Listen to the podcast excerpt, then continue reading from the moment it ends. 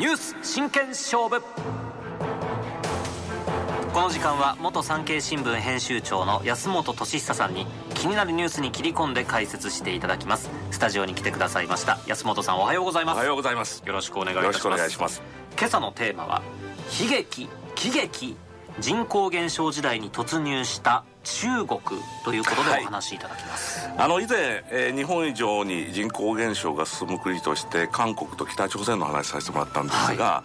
今月のお17日先週になりますけども中国も大変だなというニュースが飛び込んできましたんで今日はその話をしようと思います、はい。でここのおニュースが面白いのはその対策として中国政府が取り組んでいることがですね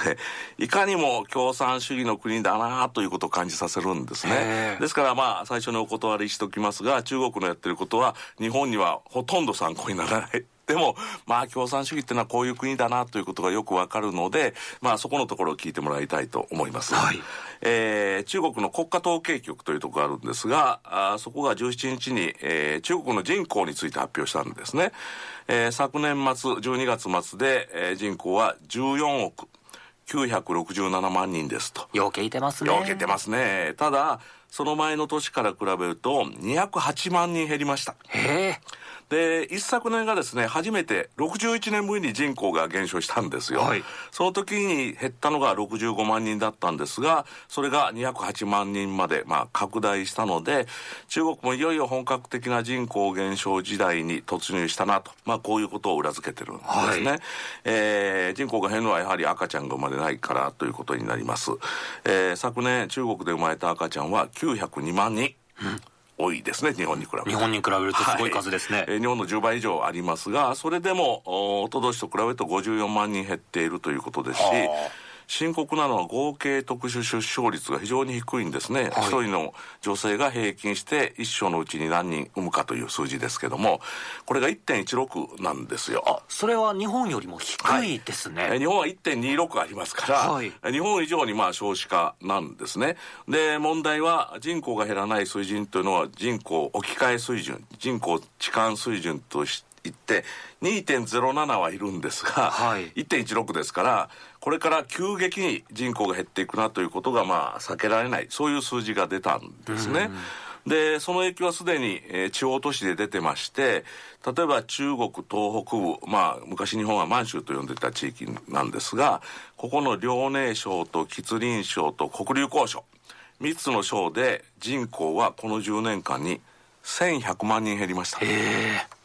一つの国ぐらい減ってますよそうですね。スケールがさすがに大きいということだと思います。それから遼寧省に本慶市という町があるんですね、はい。えー省都は信陽ですがその隣にある町なんですがここは10年間で人口が22%減りました。2割減るって言ったらすごいことですね。そうですね。まあそれでも132万人いるらしいんですが、しかしこのペースで減っていくと132万人といえどもですよね、はい。えー亡くなってしまうんじゃないかなという気がします。それから高齢化も進んでまして、えー総人口に占める65歳以上の人の割合が15.4%なんですね、えー今あー現役世代3.6人で1人の高齢者を支えているという社会なんですが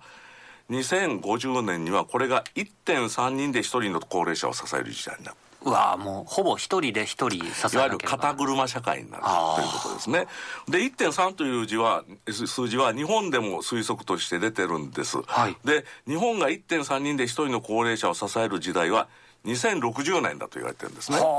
ですから日本のレベルよりも10年早くそのまあ非常に高齢社会になってしまう、えーもっと言えば10日本より10年早く社会保障制度の破綻に備えなければならないこれが今の中国の現実。意外と大変なんですね大中国も、えー多いだけじゃなくて質的にちょっと問題がありますというということなんですね。でこうなるとどこの国でも考えることは一緒でして なんとか出生数を増やそうとするので、えー中国の場合は2015年にですね一人っ子政策をまずやめたんです、はい。これは1979年からずっと続けていた政策でして人口を増やしたくないので2人目以降には罰金かけるそれによってまあ産まないようにするということをしてたんですがもう逆の政策取らなきゃいけませんからまずこの政策をやめて、え2人目でも OK ですにしたわけですね。で1921年には3人目もいいですよ。まあ、こういうことにしたんですが、何度も僕はここで言わせてもらってますが、人口っていうのは完成で動くわけですね。もう減り始めるともう止められないという、えーことになってまして、えーあまり効果が出てないわけです。で、ここから中国が考えることがいかにも共産主義だなと思うところなんですね。はいえー中央政府は地方政府に大号令をかけて、少子化対策を競うように実施させたんですね。いくつか例を挙げてみましょう。えー雲南省に昆明市という市がありますが、ここは第2子、で2番目の子を産んだら、えー約4万円支給しますよ。一時金を支給します。3番目の子を産んだら10万円支給しますよと。まあこういうことをした。お金がもらえるはい。ただこれは一時金ですね。はいそれから、あー山東州の青島市、ビールで有名なところですね。はい えーここはあー第2子が生まれた場合は月に1万円毎月支給しますとから第3子が生まれたら月に1万2000円、えー支給しますと、はい。えーこれは毎月もらえるわけですね。そうすると月に年にするとまあ12万円とかそういう金額になるなということですね、はい。それから遼寧省の新陽市ですがここは子供が3人以上いる家庭には3歳まで月1万円をずーっと補助し続けます。3歳までですね、ということをやってますそれからお金だけじゃなくてやっぱり育児をするために夫婦には時間的な余裕がいるだろうと、まあ、こういうことも考えて、えーこれ遼寧省と広東省がやってるんですが3歳までの子供がいる夫婦には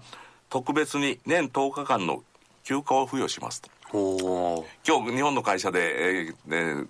休暇の、ええねええ。取った時に、えー他の人に賃金が増えるということをやってましたけども、えーここもそういうことを考えてるということです休暇を与えようと。まあその後のケアが日本ほどできてないと思いますけどね。こういうことをやってるんですね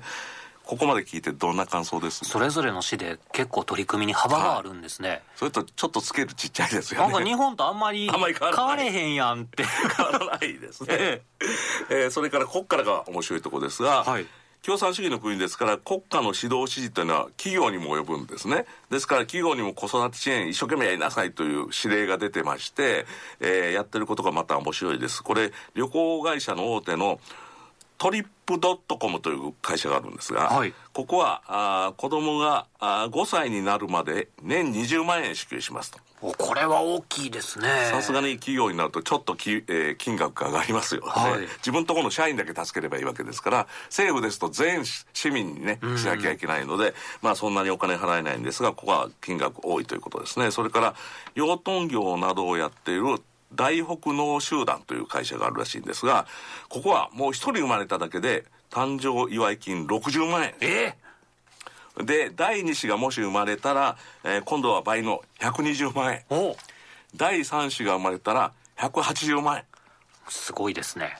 ここまで来るとねやっぱりお金持ってる企業はやることがすすごいなと こういう感じですよね。企業間の格差もむちゃくちゃありあるそうですね。と思いますね。ただこんな例もあるんですね、はい。不動産販売のうん緑城集団緑の城集団という会社があるらしいんですがここは社員に双子が生まれた場合はその双子の全ての教育費を会社から出します。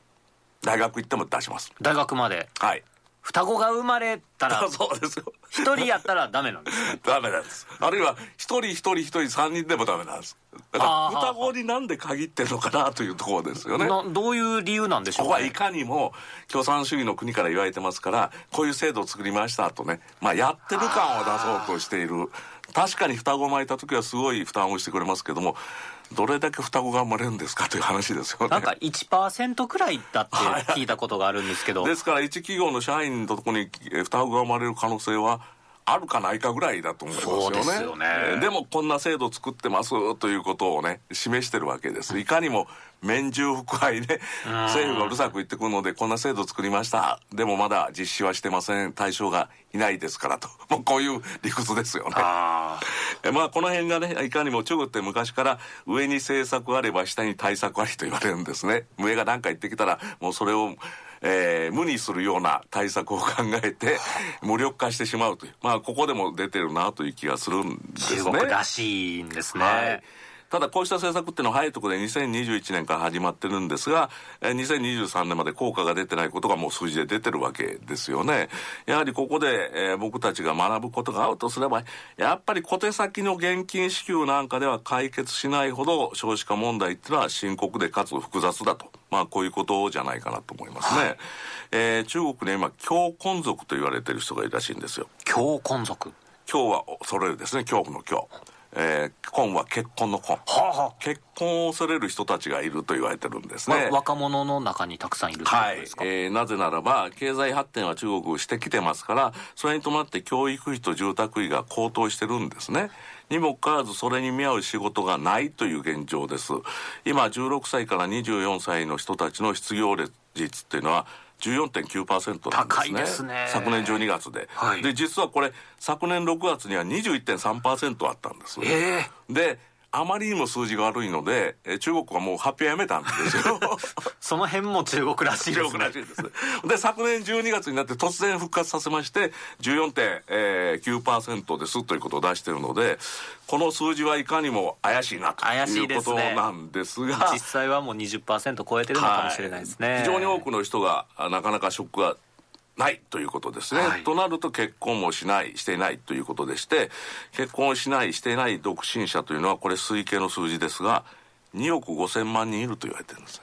日本の人口の倍ぐらい。ですね。いかに14億の人口があっても2億ですから、ね、1割以上はもう結婚してないもう2割近いかもしれませんね、えー、というなると当然子供も生まれないということですからこういう人たちに仕事とそこそこの収入を与えて、まあ、結婚しようかな出産しようかなと考えるようにしてもらわないと中国まあよその国のことですけども前途ないなと思いますよね。はい。ですから、今中国が一番やらなきゃいけないのは経済対策だということはもう目に見えて明らかなんですね。はい、この人たちに、えー、雇用の機会を与えて、えー、それもできるだけ高い収入を与えるような社会にしなきゃいけないということが、もう中国喫緊の課題だと思います、ね、このままだともう滅亡へ向かっていってるわけですもんね、はい。日本よりも早く滅亡するかもしれないということですよね。ですからまあ、今中国いろんなことやってます。例えば南シナ海に手を出したり、東シナ海に手を出したりしてるわけですし、台湾有事なんかも平気で言ってますけども、はい、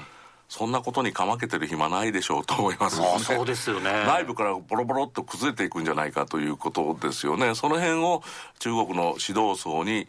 認識があるのかどうかですよね。えー、中国の一番の問題点は健全な世論がない国ですよね。えー、まともなことを言ったら罰せられるわけですから。ですからそういうところで、この、えー、危機を指導者たちに本当に理解してもらうことができるのか中国の人たちいろんな形でこれを言っていかないとダメなとこまで来てますよということは間違いないと思いますね。えー、本当に台湾統一するとか言ってる場合じゃない、ね、そうですよね。台湾統一したら2000万人増えるかもしれませんけどそんな問題じゃないですよね。そうか今やらないともうできるチャンスがどんどんなくなっていくからっていう、それも怖いとこなんですよね。ですね。ですから今しかないと思ったらその台湾有事という可能性も非常に多くなるかもしれないんですよ。ですから、まあ、この辺とか全て習近平という一人の政治家の決断次第にかかってるわけですから、まあそこが一番怖いところですよね、ね、独裁主義の独裁国の怖いところだと思いますよね。なんかむちゃくちゃしそうですもんね。